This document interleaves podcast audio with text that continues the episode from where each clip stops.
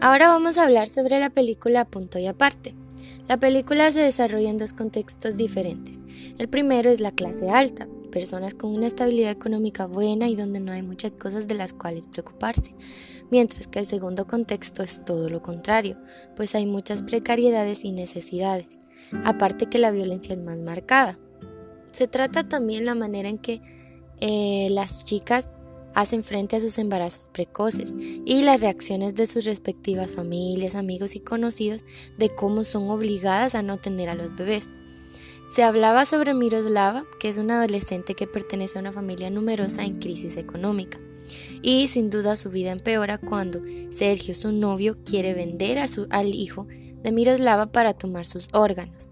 Y Aline es otra chica que es sometida por su pareja para mantener relaciones sexuales y hacerse el aborto debido a que es la hija única y tiene una madre que pertenece a una alta sociedad mexicana. Algo negativo a resaltar es la diferencia de clases y las desigualdades que se muestran allí.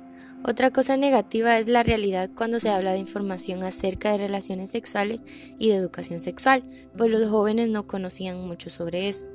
Algo positivo podría ser que con ejemplos como el de la película contribuimos un poco para que los jóvenes estén informados de las consecuencias y de lo que conlleva traer una vida al mundo. Vamos a hablar sobre cuatro personajes de la película. Aline. Eh, ella suele ser manipulada muy fácilmente. Es una muchacha muy educada, tranquila y feliz hasta que pues eh, llega el suceso que cambia totalmente su vida porque ella está tan enamorada de su novio que es capaz de hacer lo que sea porque él esté feliz y no la deje y a causa de eso ella queda embarazada. Y Miroslava es una mujer de carácter fuerte que sabe valerse por sí misma y lucha por lo que quiere a pesar de las adversidades. Valentín es el novio de Aline, al igual que ella tiene mucho dinero y todo lo que quiere económicamente. Es un joven engreído y codiciado por las muchachas y también es atlético.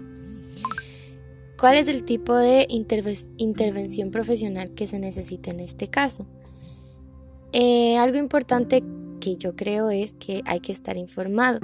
La mejor intervención que puedo tener en estos casos es a través de talleres y seminarios, en universidades, colegios, institutos, ya que hay muchísimos jóvenes y aún adultos que no cuentan con la información necesaria para llevar estos casos.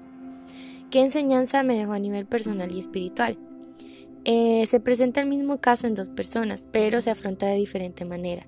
Y algo que me impactó mucho fue la forma en que Miroslava encontró en Dios la fortaleza que necesitaba para hacerle frente a la responsabilidad que había adquirido, que era tener un hijo.